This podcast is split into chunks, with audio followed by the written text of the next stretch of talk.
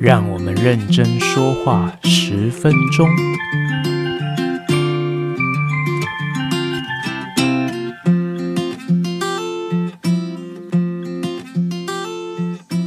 大家好，我是吉米师，欢迎回到我们的频道。好，那这个礼拜的认真说话十分钟呢，我们要开始进入到一个新的主题，哦，也就是我们要开始探讨元素性质的规律性。好，那有关于元素性质的规律性啊，它要探讨的层面很多。那我们之前呢，学习完这个电子的能阶以及轨域之后，会开始了解怎么去撰写电子组态。那我们开始了解了电子组态的撰写之后，我们等于啊可以重新用新的角度来认识这些化学元素，好，以及认识我们的元素周期表。好，那元素周期表呢，上面有透露非常多有趣的性质。好，那以整个整体的周期表概观来看呢，它会有一些呃特定的性质是有一些规律性的变化。好，那在高中的选修化学里面啊，是占有非常重要的呃一块这样子哈。那里面会探讨到的这个主题呢，包含譬如说原子的半径大小的变化趋势，以及呢这个元素的游离能。好，那这个游离能又可以再细分成啊第一游离能啊，第二、第三、第四哈，以此类推这样子。好，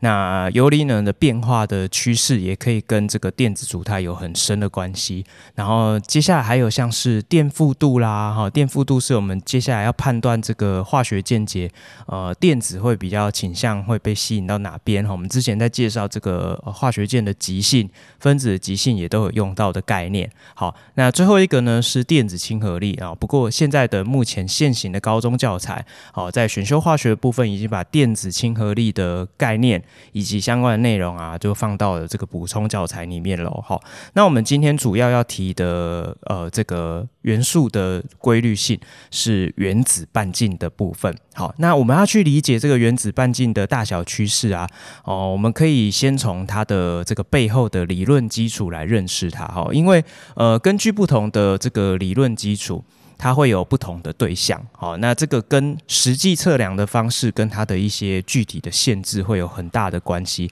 因此啊，我们在看一些相关的资料的时候要特别小心，有可能你会觉得，诶，这两个数据之间怎么不太一样，或者是，诶，怎么会有这么大的差距？或许就是跟它背后使用的这个理论基础。不同有很大的关系。好，那根据这个呃不同的理论基础，它适用的范围也不太一样。哈，比如说离子键的这个大小判断，哈，离子键能的键强，你可能就必须要用到这个离子键长，好去做一个辅助的判断。那你如果今天是要去讨论一个共价键的键长，哦，这个键结的长度，你可能就要考虑到，哎，这个共价的原子它的所谓的这个共价半径的大小。好，那这些名词又是什么？我们稍微整理一下哈。根据呢这个理论基础的这个定义来说，我们可以细分成以下这几种所谓的半径。好，那这几种的这个背后的概念都是不太一样的，所以其实不太能够一起做比较哦。好，首先第一个叫做共价半径。什么叫做共价半径呢？顾名思义，就是在共价键结里面会用到的。好，那它的这个定义的基础是这样哈，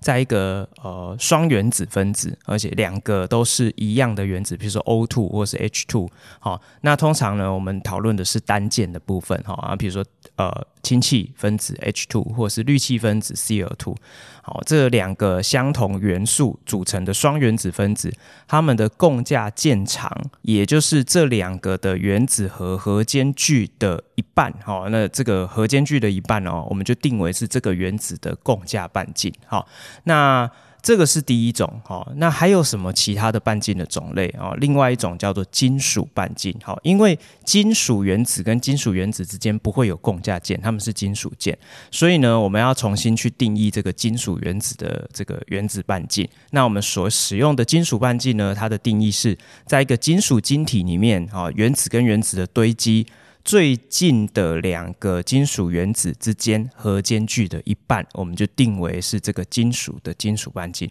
好，那你就可以去想象一下，共价半径是在一个共价键的基础之上，金属半径是在一个金属晶体的堆积的基础之上。那这两个是不是完全没办法做比较？好，没错，的确就是这个样子。好，那还有一种物质，它是不跟人家键结的，就是像惰性气体。那这样像这种氦氖氩氪氙氡惰性气体呢，它们本身就不太与其他的原子产生化学键结，那你要怎么去度量它们的半径呢？好，所以第三种叫做凡德瓦半径。那所谓的凡德瓦半径呢，指的是呃这个分子在这个呃固态的情况之下。那分子跟分子之间最接近的两个分子，好，那如果是以惰性气体来讲，就是它们两个原子最近的距离，和间距的一半，我们就定为凡德瓦半径。哇，那这个范围感感觉又拉大了许多哈。所以像呃有些原子，它可能同时有好几种定义，譬如说像是课本里面最常举的例子，I two 点分子。点分子呢，I2 是一个共价分子，所以两个 I 两个点原子之间，你可以找到它们的共价半径。但是 I2 跟 I2 之间呢，这个分子跟分子之间还是可以形成固体。那这个分子与分子之间之间的最短距离的一半，就定为是点的凡德瓦半径。所以你就可以想象一下，不同的定义，它会有完全不同的这个半径的长度。那这个其实是没有办法一起拿来做比较的哦。好，那还有一点呢，其实不是真正实测的半径，呃，最后一种叫做离子半径。那离子半径呢，顾名思义就是用来定义这个阳离子的离子半径，或者是阴离子的离子半径。但是呢，我们目前啊，世界上所有的这种离子化合物，它一定就是阳离子跟阴离子组成的嘛。好，所以最单纯的就是。单原子组成的呃金属阳离子，或者是单原子组成的非金属阴离子，它一定是不同种类的元素。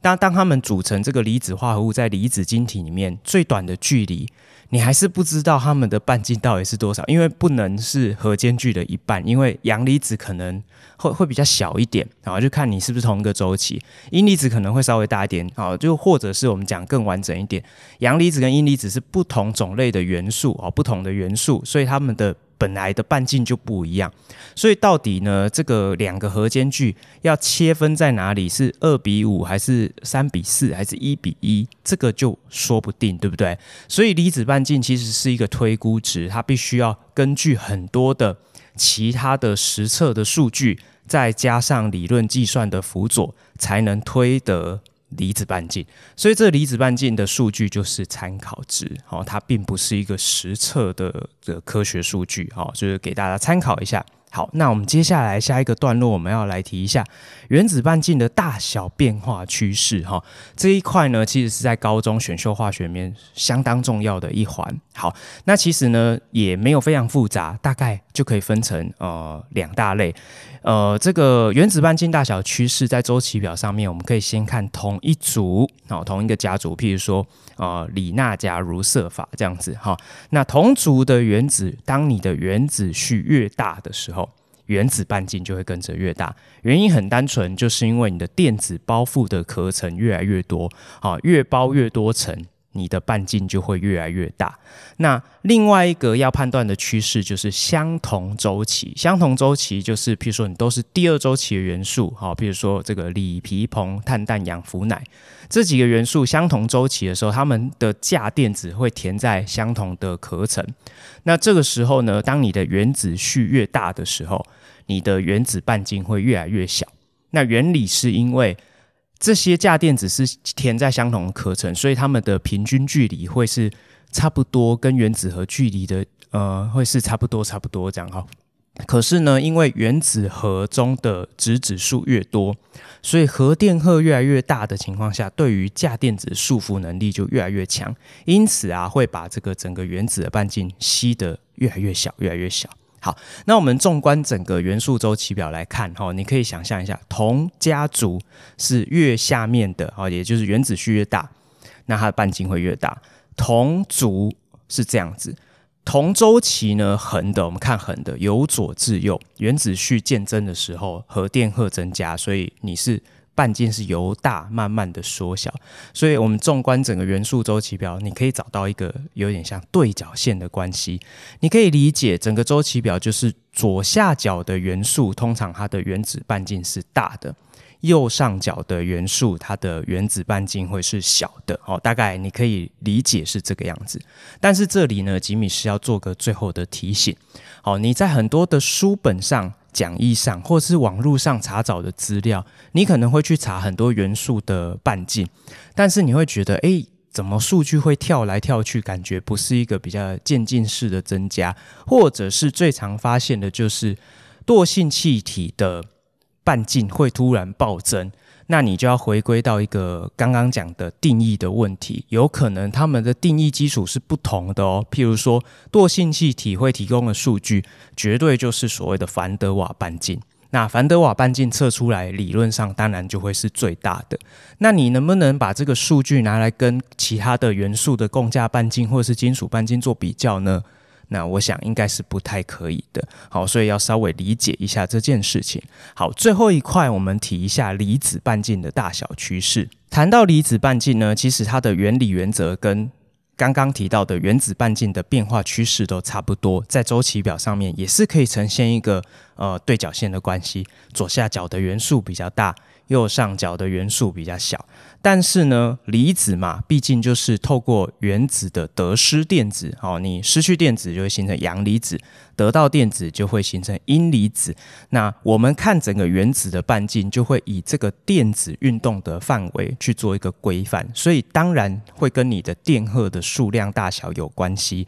啊、那我们通常在选修化学里面提到的离子半径，在判断上会有两个准则。第一个呢，就是我们会讨论的是相同的元素，好，譬如说我们今天讨论的都是铁这个原子，铁这个原子可能有铁零价的铁原子，有铁正二价的亚铁离子，铁正三价的这个铁离子，好，那它们的半径大小呢，原则上就是，当然你的电子数越多，你的半径就会越大；你的阳离子价数越高，电子数越少。你这个时候你的半径就会越小，因为核电荷比较多，去吸引更少的电子的时候，那它们的束缚的能力就会比较强哈。所以呃，如果假设这个呃原子可能是阳离子，也可以是阴离子，那。不用讲了，通常都是阴离子的半径稍微大了一些，阳离子的半径稍微小了一些。好，所以相同元素的原子，我想啊、或是离子，在判断上应该不是太大的问题。那接下来另外一个判断的基准啊，我们很常会把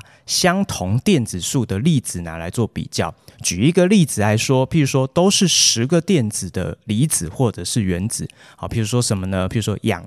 O 二负，好，就是氧离子，它有十个电子。氟离子负一价十个电子，氖原子十个电子，钠离子十个电子，镁离子也是十个电子。好，那这些都是十个电子的粒子要一起做比较的时候，那原则上就是你的原子序越大，好，那这时候你的原子核里面的质子数就越多，所以核电荷就会是比较强的。但是外面都是十个电子，你的壳层就是填第一层两个，第二层填八个。好，那这个时候相同的壳层。相同的电子数受到越多的核电荷吸引的时候，它的半径就会变得比较小，因为吸引的力量会比较强哈。好，所以呢，你就会是呃原子序越大的半径会比较小。所以判断上面的原则大概就是这个样子哈。那希望今天的这个整理啊啊，有关于这个原子半径大小的定义、原子半径大小的趋势，以及包含离子半径大小的趋势，对大家会有所帮助。那以上的整理的所谓的这些原理原则，都只是原则。好，所以当你今天要去讨论真实的物质，比如说真实的分子、真实的化合物，你真的需要用到它精确的这个半径大小的数据的时候，还是必须以实测的这个数据为主哦。那另外一点，最后提醒一下，呃，我们在做题目的时候，很常会去比较这个半径大小的，呃，这个谁大谁小，或者是呃帮我排序这样子。好，那我们只能针对比较呃明确的原则，哈，是可以区分的去做判断。那两个太相近的这个跨族跟跨周期的元素要去比较的时候，还是必须要以实际的资料为主哦。哈，那这个时候判断你可能就会有一点失准。那就这个样子，我们就下次再会喽，拜拜。